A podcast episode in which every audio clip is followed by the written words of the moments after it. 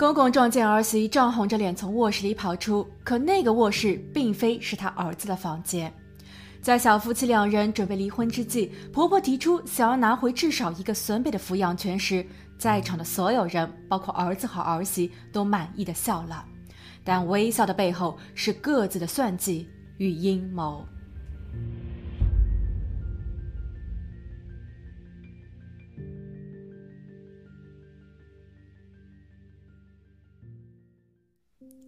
Hello，大家好，我是鬼灵异。今天的案件发生在美国俄亥俄州。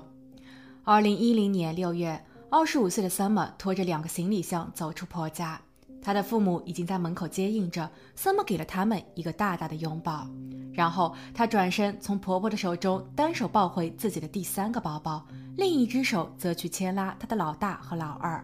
她蹲下身，告诉孩子们：“与这里说再见吧。”而这一声再见，也是 Summer 对自己过去的结束语。回想美好的当初，二零零四年六月十二日，Summer 高中毕业的十一天后，她与心爱的男人威廉二世手牵手走入婚姻殿堂。他们是在某一次的教会活动时认识的。威廉二世比 Summer 大了两岁。Hey, it's Kaylee Cuoco for Priceline. Ready to go to your happy place for a happy price? Well, why didn't you say so? Just download the Priceline app right now and save up to 60% on hotels. So, whether it's Cousin Kevin's Kazoo concert in Kansas City, go Kevin, or Becky's Bachelorette Bash in Bermuda, you never have to miss a trip ever again. So, download the Priceline app today. Your savings are waiting. Go to your happy place for a happy price. Go to your happy price, Priceline. 两个人一见如故，彼此倾心。交往不久后，威廉二世便带着 Summer 见家长。Summer 一开始还是很紧张的，但在接触过后，他对这份感情没有了任何顾虑，因为威廉二世的父亲老威廉以及他的母亲桑德拉都很和善。桑德拉还告诉 Summer 说，他和老威廉也是在教堂里认识的，他相信这是上帝的安排。婚后，Summer 跟着丈夫和公婆先是住到了佛州。威廉二世和他的父亲老威廉一起搞建筑，父子之间的配合十分默契。Summer 并没有外出工作，他接二连三的生下了三个娃，全家人都乐坏了。婆婆桑德拉和他一起打理着家，婆媳之间的关系好得堪比母女。但2008年金融危机袭来，失去工作的父子两人带着一家搬回到了俄亥俄州的老宅。虽说公公还有一些积蓄，他在四年前离开老家时，把家中的车库改建成了教堂。教徒的捐赠也为全家人带来了一些额外的收入。威廉二世则赶紧前往了当地的霍金学院学习新技术，但现实依旧是残酷的，收入的骤减给全家人带来了挑战。威廉二世的脾气也开始暴躁，这也成了两人感情破裂的导火线。时间来到二零一一年三月二十二日。Summer 已经离开婆家九个月了，她与威廉二世的离婚还在走流程，但这并没有妨碍她开启全新的生活。她在当地的一家银行找到了一份工作，她还报名参加了霍金学院的烹饪课程。她结交了一个新男友，新男友对她和孩子们也都很好。这一天，Summer 上夜班，男友说他会去接她下班，可当男友抵达时，银行已经关门，而 Summer 却失踪了。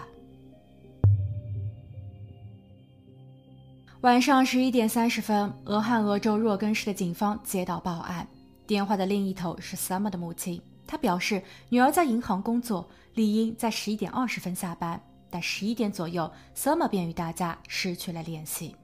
当警员抵达银行时，Summer 的父母和她的新男友亚当待在一起。亚当拿出了自己的手机，根据聊天记录显示，Summer 在十一点时还在与他交流。亚当在短信里说，他会晚两分钟抵达银行，让 Summer 再稍等会儿。但后来 Summer 再无音信。亚当拉着警员走到了银行背后的垃圾箱处，他说：“通常 Summer 会在结束工作后把一天的垃圾都扔到这里，但今天亚当却在地上发现了 Summer 的 iPod、车钥匙和一块手机电池。这很明显，Summer 遇到了麻烦。而事实也确实如此。”其实，在接到 Summer 失踪的报警电话前，警方还接到了另一通电话。一名路人致电警局说，他在银行附近又看见两名男子正在打劫一个女人。他跑上前试图阻止，但两个蒙面男子却用黑胡椒喷雾弄伤了他的眼睛。另有两名路人表示，他们也都听见了一个女人在尖叫。当他们闻声赶到时，只见一辆没有牌照的福特警车消失在了黑夜之中。所以现在看来，出事的女子就是 Summer。不过绑匪一直没有向 Summer 的家人索要赎金，所以警方开始怀疑作案人的目的是人。那么如果说 Summer 又得罪了谁，最有可能的便是她的婆家。据 Summer 的母亲透露，Summer 其实一直都在向她哭诉，她的丈夫一家是大男子主义，Summer 必须每天都恭维着公公和丈夫。她的丈夫威廉二世在婚后不久便对她失去了新鲜感，而后 Summer 的每一天都像仆人般的生活着。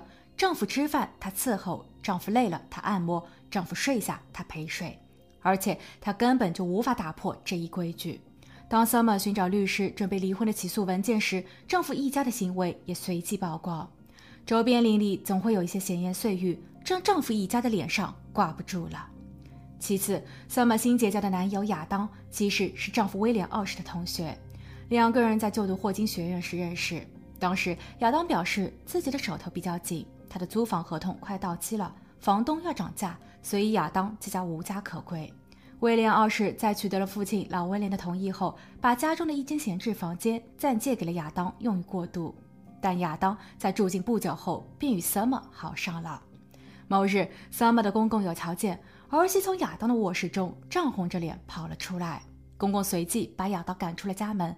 一周后，Summer 便向婆家人摊牌，承认自己另有所爱，这让威廉二世感到了惊讶、愤怒与羞耻。老威廉为了替儿子报仇与解气，他连同自己的一位检察官朋友，指控亚当对 Summer 的孩子们做出了不轨的举动。他还通过私下关系让法官给亚当发出了限制令，强制亚当不可以再靠近 Summer 的孩子们。这在一定的程度上阻碍了亚当与 Summer 的恋情。但后来亚当跑到警局喊冤，警方在调查后还给了亚当一个清白。也就是因为这件事，老威廉被亚当和 Summer 抓住了把柄。因为如果这一件事情继续发酵，老威廉很有可能会因此而坐牢，所以他家的作案可能性。极大，但是当警员找到威廉二世和他的父母时，他们都提供了不在场证明。在接受警方的询问时，威廉二世表示，案发时他们一家三口都位于距离事发地三小时车程的外地，他们因为想换个生活环境，所以在白天就去到了那边看房子。不幸的是，在晚上赶路回家时，汽车在洲际公路边抛锚，所以他们就近找了个维修点进行全面检查。警员询问：“你们觉得是谁带走了 Summer？” 老威廉在思索后质疑：“莫非是彩票骗局的后遗症？”原来，公公老威廉于2010年年初在自家的教会中组织了一次筹款活动。他原本设想用筹得的资金购买一块地皮。然后建造许多的慈善木屋，以帮助那些家庭破裂无处可去的人。为了刺激和促成项目的落实，他还想了一个法子，即抽奖活动。每一位参与者仅需要花十美元，便可以从他这购买一张带有编号的彩票。当筹款的总额超过了他的设定后，他会从中抽取幸运儿，大奖便是慈善木屋里的一套新房。这样的奖品设置让更多的人都参与了进来。但最终筹款总额并没有达到老威廉的预期，项目难产，而抽奖活动也不复存在。很多人觉得这就是一个圈套，老威廉在骗钱。一些人找上了门，想要退款，但或许还有一些人则开始计划要给老威廉一点教训，例如通过伤害他的家人让其伤心，又或是勒索或变现出更多的退款。警方针对这一线索进行了调查。可大多数抱怨募捐和彩票是骗局的人都有充分的不在场证明，而那些少部分没有不在场证明的人，也与目击者所描绘的绑匪在身高和体型上并不相符。此时，距离 Summer 的失联已超过四十八小时，绑匪依旧没有来电讲条件，紧迫感慢慢攀升。但有谁会对 Summer 不利呢？有没有一种可能，贼喊捉贼？最后与 Summer 联络的男友亚当才是真正的幕后主谋。他出现在案发现场是为了转移注意力。他看似很积极的配合，还带着警方去搜罗证据，而其目的就是想通过表演、雇人和栽赃，让老威廉和威廉二世吃官司。而这一招其实是在模仿和报复老威廉过去针对自己的限制令。另根据警方的调查，在案发的三个月前，亚当有陪同 Summer 回了一次威廉家，因为 Summer 还剩了一些私人物品没有带回，但基于威廉一家并不好交涉，所以他们特意邀请了一位警员相陪同。可在大伙儿抵达那后，老威廉和他的妻子桑德拉气势汹汹地站在门口，老威廉手指亚当，嘴里很不干净，随后他们两人大打出手。幸好有警员在场，把他们拉开，要不然没有人知道会发生什么。之后，亚当连同警员起诉了老威廉，包括老威廉对亚当的不当之举以及对警员的拒捕行为。但这一项指控在近期却被突然的撤销了，所以猜测会不会是 Summer 阻碍了亚当的继续上诉，并因此激怒了亚当。所以亚当决定解决掉 Summer，且一箭双雕。Summer 的父母在听完这一段假设后，立马否认，因为他们相信亚当，而且亚当也没有闲钱雇人作案。案子进入到这，陷入了僵局吗？不，威廉二世的家门口突然有出现一辆2003款的白色福特汽车，而这将成为整一个案子的突破口。威廉二世的邻居在看见新闻后致电警局，他说他曾有看见一辆2003款的白色福特汽车停在了威廉家的车道上。那么这汽车是谁的？它是否就是曾出现在事发地的那辆疑似警车呢？在调阅了威廉一家所拥有的车辆后，警方发现，Summer 出事的一个月前，他家刚刚购买了这辆福特汽车。而再来反观一下威廉一家的不在场证明，他们说。案发当日，汽车抛锚，他们去了就近的维修店，还给出了维修店的信息。但经走访，车行的维修小弟表示，验车和修车的时间发生在二十三号的白天，可那会儿 Summer 已经消失了近十个小时。维修小弟还说，这一家人很奇怪，他们要求一次性更换所有的轮胎，但他们原本的轮胎并没有问题，而且新购买的产品在品质上根本就比不上原有的。根据这一些可疑点，警方申请对威廉一家的汽车和房屋进行搜查。而这一查，更多的证据一一浮现。首先，福特汽车里有一根用于连接 GPS 的充电线，车载 GPS 也在他家的厨房柜台上被找到。根据技术人员的解析，他们得到了近一个月以来这辆福特汽车的所有行驶轨迹。而在案发当时下午五点之前，汽车一直都在 Summer 的出事地附近。并没有跑外地。下午五点至次日的早上六点，GPS 系统被关闭，这一点相当可疑。次日早上七点半，汽车开到了某个洗车场，又过了一个小时，他们才去到了车行。所以，车行的维修小弟记忆并没有偏差，而威廉家的这份不在场证明根本就是假的。另外，警方还在威廉家的某个储物间里找到了一个袋子。里面装着塑料扎绳、铲子等疑似的作案工具。调查人员在后期还获得了洗车场的监控视频，画面中公公老威廉开着车驶入了停车场。